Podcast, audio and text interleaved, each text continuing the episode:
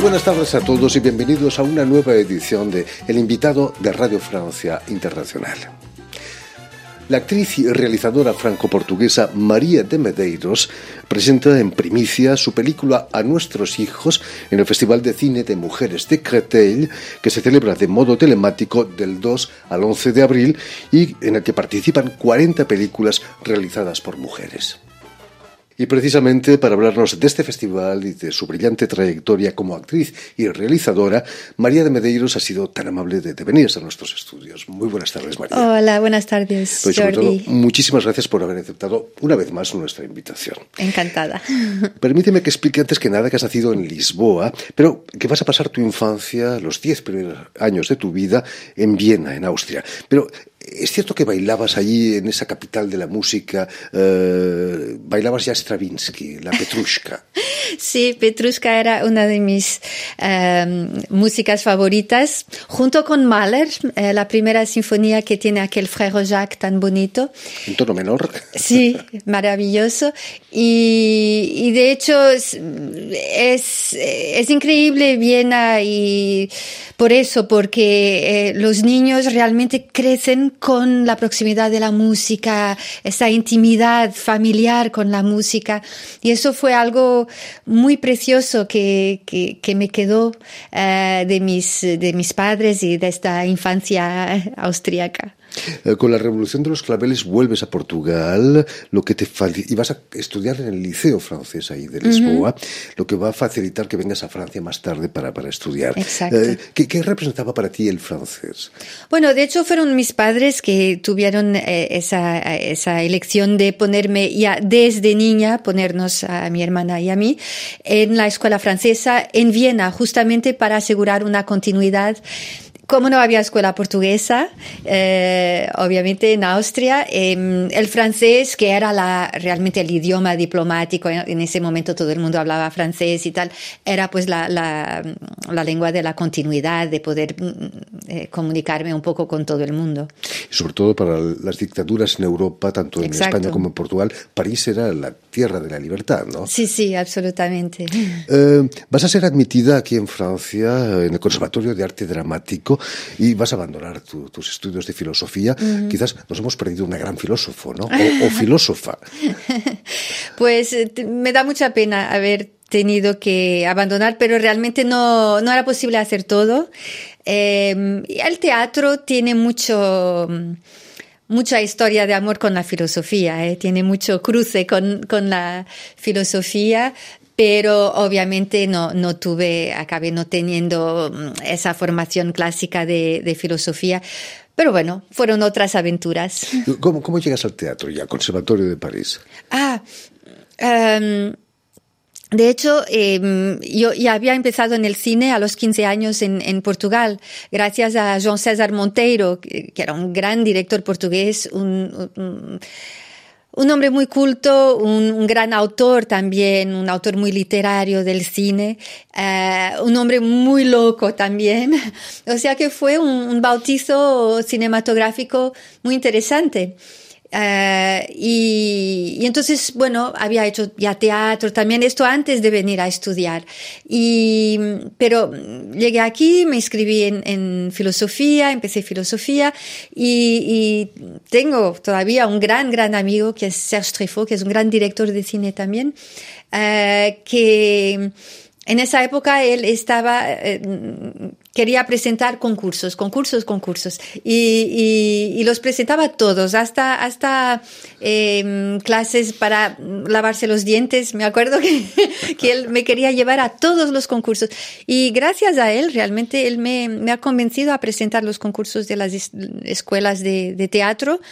Y cuando entré, y es tan difícil entrar porque eh, es, la competencia es tan grande, que cuando entré me dije, bueno, esto quiere decir algo, esto es una oportunidad que tengo que, que aprovechar. Y la aprovechaste. Y aproveché, tuve muy buenos profesores aquí, es maravilloso el conservatorio, muy buenos colegas también y sobre todo empecé a trabajar muy rápidamente también, o sea que estudiaba durante el día y por la noche ya estaba en el escenario. Hablando de concursos, de castings, ¿tuviste que hacer un casting o un concurso para trabajar en la película de Quentin Tarantino, Pulp Fiction? Eh, ¿O te eligieron ya de Sí, no, porque yo lo había conocido a Quentin en un festival muy pequeño, muy cinéfilo, en Avignon, en el sur de Francia, eh, que era un festival dedicado, dedicado a jóvenes directores de cine independiente. Y ahí estaba Quentin con su primera película, Reservoir Dogs, muy cinéfilo, muy divertido. Y entonces eh, nos conocimos ahí, simpatizamos mucho, él, él, es genial y nos volvimos a encontrar en otros festivales en São Paulo, etc. O sea que así ya me conocía. Lo que sí se hizo es que mm, eh, me fui a fui a, a, a, Los Ángeles una o dos veces en preparación así eh, o sea que no fue propiamente un casting pero fue ir ahí trabajar las escenas y tal hasta eh, pero sí, sí, él hacía, hacía castings. Yo me acuerdo que, que su, su productor, que es un, un tipo simpaticísimo, Lawrence Bender, uh, había presentado también el casting para un papel y que y no lo ha elegido. En cambio, si, si estaba en el casting uh, John Travolta, ¿habías visto Fiebre uh, del sábado noche? Sí. ¿Y qué, qué, qué, impresión te hace trabajar con alguien que has visto ya en el cine bailando con... Sí, yo, bueno, la, la verdad, esa película no es que me había marcado así tanto, pero sí estaba encantada de conocer a, a John Travolta y a Bruce Willis, que, que, con quien realmente trabajé más, más de cerca, porque hacíamos esa pareja improbable uh, y fue una bellísima aventura. Um, sobre todo porque todos, yo creo, teníamos la impresión de, de hacer una película muy artística, muy atrevida, muy de un joven genio, así. Pero yo no me imaginaba, sinceramente, quizás los otros ya lo sabían, pero yo no me imaginaba que una película tan compleja, tan inteligente, eh, tan llena de referencias, pues tocara un público mundial, universal, eh, así, y eso me parece genial, estupendo. María de Medeiros, vas a empezar el siglo muy bien con tu primera película como realizadora, eh, Capitanes de Abril. ¿Qué, ¿Qué, te hizo ponerte detrás de la cámara? Uh, de hecho, desde la primerísima película Silvestre con Joan César Monteiro, el otro lado me, me apasionó. Uh, una de las cosas que yo había dejado para atrás, eh, que era lo que yo pensaba que siempre haría desde niña es bellas artes. O sea, tengo mucha relación con el cuadro, con la imagen, los colores. Eh, y, y, y, de alguna forma, pues esto de descubrir cómo se hace el cine me, me volvía a eso, a, a, la, a la, construcción de, de imagen. Um, y entonces muy rápidamente, pues eh, las dos cosas me seducieron mucho y empecé a hacer películas eh, experimentales muy rápidamente a los 19, 20 años. Y pero luego, Capitanes de Abril, que es la historia de la revolución de los claveles, eh, se me hizo como un, reto, un, objetivo de vida contar esa historia, porque me di cuenta que había sido un privilegio increíble crecer en, um, en el Portugal postrevolucionario, o sea, y asistir de niña a la construcción pero la verdadera construcción de una democracia, porque muchos golpes de Estado um, dicen que van a, a, a traer um, eh, democracias aún hoy, cuando solo traen, de hecho, eh, destrucción total. Uh, y Portugal, o sea, cuanto más pasan los años, más eh, orgullo tengo de, en ese gesto de, de primordial así de, de, de esos jóvenes eh, soldados que venían de una guerra colonial atroz de 13 años, extremadamente violenta, y que han decidido hacer una revolución impecable, sin violencia y realmente dar el poder a los civiles. Y con claveles, ¿no? Que y con es flores, lo menos sí. militar que se pueda, pueda ver. Uh, Tuviste, volviendo al Festival de Cine de Mujeres de Créteil, ¿has tenido alguna vez problemas por ser mujer y directora de cine? Mira, los he tenido en, donde menos me lo esperaba. Por ejemplo, Eh, entre los militares siempre fueron geniales. Nunca cuestionaron eh, la legitimidad de mi proyecto, del deseo que yo tenía de contar eh, la revolución de los claveles. Mientras que en otros medios, eh, quizás más cercanos míos, que no soy militar, eh, eso sí fue muy cuestionado. De hecho, ¿cómo se atreve una mujer, una chica de 21 años, eh, a hablar de, de, una historia militar, de una historia de otra eh, generación? Quizás justamente por ser de otra generación yo lo podía hacer. Por supuesto que sí. Quizás eh, no hay muchas mujeres realizadoras, a pesar que en el festival se presentan 40 películas, que no están mal. Quizás son tan raras las realizadoras como las directoras de orquesta, que no, no hay muchas tampoco. Sí, yo creo que todavía hay menos directoras de orquesta. Menos. Sí, sí. Y esto que mm, yo tengo una hermana que, que sí que sabe dirigir orquestas, aunque no lo, no, no lo hace mucho, eh, porque es práctica más como violinista, pero pero sí, eh, en todos donde hay poder hay menos mujeres, pero bueno, yo creo que estamos mejorando, por lo menos la conciencia de eso eh, llegó completamente al público. Pero algunas lo hacen muy bien, eh, y estoy pensando uh -huh. en ti. Y sobre todo tuvimos a Alondra de la Parra, gran directora mexicana, que, que ha dirigido la Orquesta de París aquí en Francia. Sí, sí, sí, sí, sí, la conozco. Sí, extraordinaria. Eh, volviendo al Festival de Mujeres de Créteil, hace unos años, en 2014, te, hacen, te rinden homenaje con un autorretrato de siete películas. ¿Fue, ¿Fue, difícil escoger esas siete películas? Ya no me acuerdo cuál, cuáles eran, pero eh, siempre es, no, es divertido. Mira, porque yo realmente no, no vivo mirando a mi currículum y, y a veces cuando justamente en los festivales uh, hay que hacer elecciones y tal, de repente, ay, mira, sí, hay esto y esto y esto.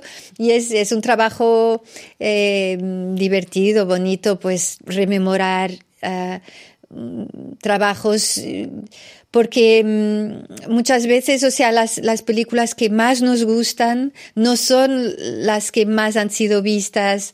Entonces, siempre los festivales eh, dan esa, ese gran regalo de poder presentar las, lo que consideramos ser las perlas, ¿no? Las cosas que menos conocidas y, pero que llevamos en el corazón. En la edición de este año presentas a nuestros hijos, eh, que en principio era una obra de teatro de Laura Castro, que, que tú interpretaste mm. mucho en Brasil, ¿no? Quizás sí. esa es la razón por la que rodasteis en, en, Brasil y no en Europa, en Portugal, por ejemplo.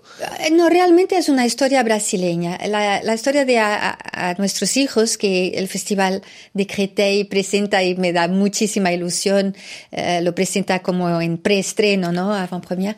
Um, fue, recibí esta invitación de Laura Castro, que yo no sabía quién era, que es una joven actriz y productora um, que me proponía esta obra, que es un, diálogo. La obra es solo dos personajes, madre e hija, y um, dos personajes muy inteligentes.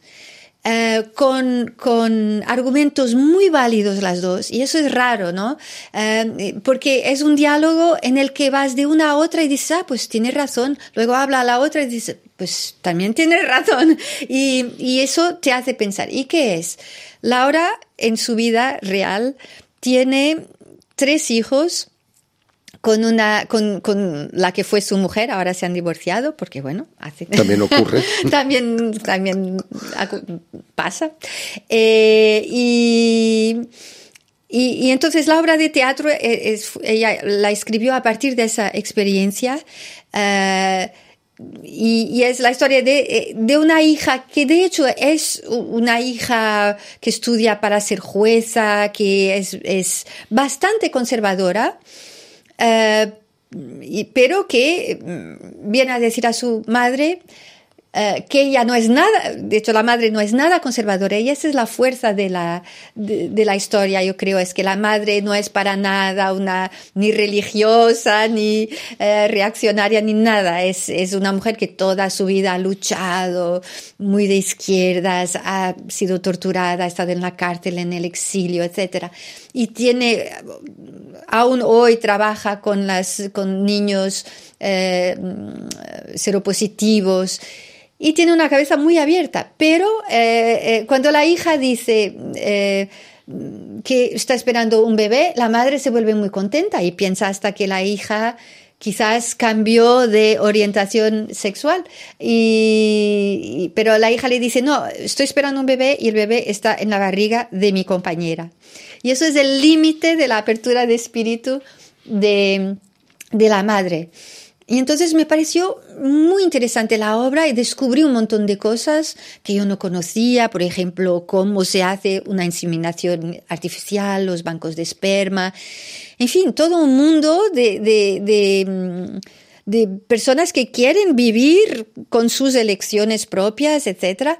Y, y, en fin, fue un descubrimiento para mí. Y rápidamente pensé, Laura, esta obra tiene potencial para que hagamos una película. Hay tantos otros personajes que no aparecen porque están por ahí desdibujados y tal. Y, Laura de inmediato pues estuvo muy feliz con la idea de, que transformáramos la peli, la ampliáramos a, una película y es esta que presentamos. Además, Laura Castro protagoniza la película, es una de las Sí, yo ya no hago la mamá porque no tengo la edad de hacer la mamá. Y porque en el teatro era muy divertido porque eh, yo realmente tuve que em, eh, forjar, construir un personaje mucho más mayor que yo, que alguien que tendría la edad de mi madre. Y, fue, y eso es posible en el teatro, o sea, trabajas del cuerpo, la, las actitudes, la voz y tal, y es muy posible en el teatro sin grandes problemas de maquillaje ni nada. Y ya en el cine no, yo creo que, que está bien que los actores tengan la edad de los personajes, además porque no hay tantos personajes para mujeres de 70 años. Y, y de inmediato pensamos en Marieta Severo, que es una grandísima actriz brasileña, eh, fue durante muchos años también la mujer de Chico Buarque, es la madre de sus hijas y Uh, y curiosamente, cuando Laura escribió eh, la obra, estaba pensando en Marieta. Marieta no pudo hacer la obra, por eso Laura me habló a mí. Entonces, claro, cuando hicimos la película, pues, pensamos, no, tiene que volver, este papel es de Marieta desde el inicio, entonces tiene que volver. El tema principal de la película es la maternidad, la adopción, el hecho de que esa madre que es tan crítica con su hija dirija un centro de acogida de niños en las favelas de, Río, eh, pone el dedo en la llaga, ¿no? Claro, porque eh, eh, ella no entiende la elección de las niñas cuando ella, pues, cada día trabaja con niños que, buscan ser adoptados y tal. Entonces es un, es un diálogo eh, intenso, digamos, entre, entre ellas. Y luego hay, yo creo que lo que me interesaba mucho también contar es la cuestión de la transmisión, ¿no? De lo que queremos transmitir a la generación eh, próxima y, y, las prioridades de cada generación. Y claramente mm, cada una de estas generaciones tiene prioridades distintas, con argumentos muy válidos, para defender sus prioridades. Em, no, no hay solución, digamos, es, es, una materia para reflexionar. Lo que sí eh, me empeñé mucho en, en, en, de alguna forma, o sea, las generaciones se, se, construyen en oposición a los padres y acaban espejando completamente los padres. Y entonces hay toda la historia, sin hacer spoiler, pero está construido en, en un espejismo, de, en un, o sea, una, una relación de espejo entre madre e hija, donde las dos eh, están, están eh, negociando con, con niños que no están, con niños que son virtuales de alguna forma. La película la habéis rodado en Río de Janeiro, pero no hay imágenes de las playas maravillosas de Río y hay imágenes de la favela, de una de las favelas de Río, pero tampoco no hay mucha violencia. Aunque sí, es una violencia larvada, ¿no? Se oyen los tiroteos. Eh, ¿Habéis vivido, habéis tenido problemas en el rodaje por algún tiroteo también? Sí, bueno, por ejemplo, eh, porque realmente rodamos en las favelas y, y eh, lo, lo, nuestros walkie-talkies eh, interceptaban los de los narcos y estaban furiosos, decían, vamos ahí y vamos a balear todo, todo el mundo porque... Y, y además teníamos, o sea, ¿cómo va la cosa? Eh? Es heavy porque teníamos policías, eh, o sea, que eran actores. Eh, y entonces, al, ser, al estar vestidos de policías, eran albos. Eran, eran, eh, entonces, por ejemplo, todo lo que eran armas se les daba a la hora de rodar, acción, arma, corta, saca el arma, porque un policía con un arma en la mano, cualquier uno le, le pega un tiro desde lejos. Terrible. y entonces, pero sí, mi idea era, y, y, me empeñé mucho en eso, e, e, era porque Río de Janeiro es una ciudad tan increíble pero realmente hay la tarjeta postal y tal, y las playas, los, los, y los dentales, los bikinis, y, y, por otro lado la violencia extrema, la cosa muy machista de los narcos, los machitos entre ellos eh, matándose, que es lo que les gusta hacer y tal. Em, eh, yo quería, o sea, me seduce tanto Río de Janeiro. Yo quería pues dar una, dar esa imagen que tengo, o sea, la, gente que conozco, que es una clase media pues esta que intenta vivir lo mejor posible, sobrevivir a, a los problemas, enfrentarse, dar, mm, bueno, eh, eh, esto, vivir lo mejor dentro, dentro de, de, de, una realidad. Das una imagen de modernidad de la sociedad de Río. De hecho, era muy moderno. Eh, es increíble el, el, retroceso que hubo estos años. O sea, terminamos de... Eh, ¿Cómo queríamos estar muy cerca de la realidad y de la modernidad? De, porque en muchos aspectos, por ejemplo, en estas cuestiones de de la homoparentalidad y tal, um, Brasil estaba muy adelante de algunos países europeos, este, realmente era más moderno. Entonces íbamos escribiendo mucho con lo que iba pasando, porque nuestra idea era eso, era dar como una fotografía, mira, este es Brasil ahora. Pasa que Brasil justamente estaba en, una, en un cambio tan espantoso eh, que a lo largo de los cinco años que fuimos escribiendo, sí, desde 2003, un poco menos, cuatro años hasta la cosa se oscureció mucho. Y Bolsonaro llegó al poder. Exacto, y, pero yo creo que de alguna forma, como íbamos reescribiendo en función de lo que iba pasando, eh, acabamos con un, con un documento que retrata esa época exactamente pre-Bolsonaro, pero donde las cosas ya todo indicaba que, que, la oscuridad venía, ¿no? Entonces me acuerdo que el, el último día de rodaje, eh, sí, terminamos de rodar, no fue el último día, pero terminamos de rodar entre las, las, dos, vueltas. Eh, las dos vueltas. Pero y, y en, eh, en, el día de la primera vuelta, cuando ganó, eh, yo llegué al rodaje y estaba todo el equipo llorando, o sea, y eso fue muy fuerte, ¿no? Porque la sensación, todo gente joven y todos ahí llorando, todos viendo que, que habían mm, entrado al abismo, ¿no? Esperemos que pronto la luz vuelva. Ojalá. Vuelva en fin, pues ya lo saben, tienen hasta el 11 de abril para ver a nuestros hijos película realizada por María de Medeiros a través del Festival de Cine de Mujeres de Tecatell. Muchísimas gracias, María. Gracias, por Jordi, aquí con nosotros. Permíteme también que dé las gracias a Guillaume Le Bouvier y a Julian Leng, quienes se han ocupado hoy de la realización del programa, y también enviar un saludo muy especial a nuestros nuestros telespectadores que nos siguen en toda América Latina gracias a una televisión internacional que emite desde eh, Montevideo, en Uruguay, para Ah. todo el continente. Y seguro que en Río de Janeiro también nos pueden ver. Se llama UCL, un canal latino. Y a ustedes, muchísimas gracias por su atención y les damos cita para una nueva edición de El invitado de Radio Francia Internacional.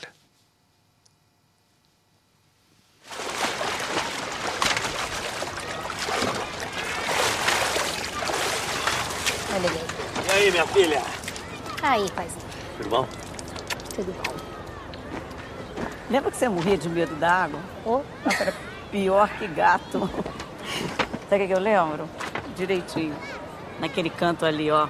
Um dia você estava ali, agarradinha, aí soltou a mão e saiu nadando. Graças ao papai, né? Paciência que ele teve comigo. E aí, qual é a grande notícia que tinha que reunir a família toda? Temos juíza? Não, mãe, ainda tô esperando a prova oral. Ah, claro.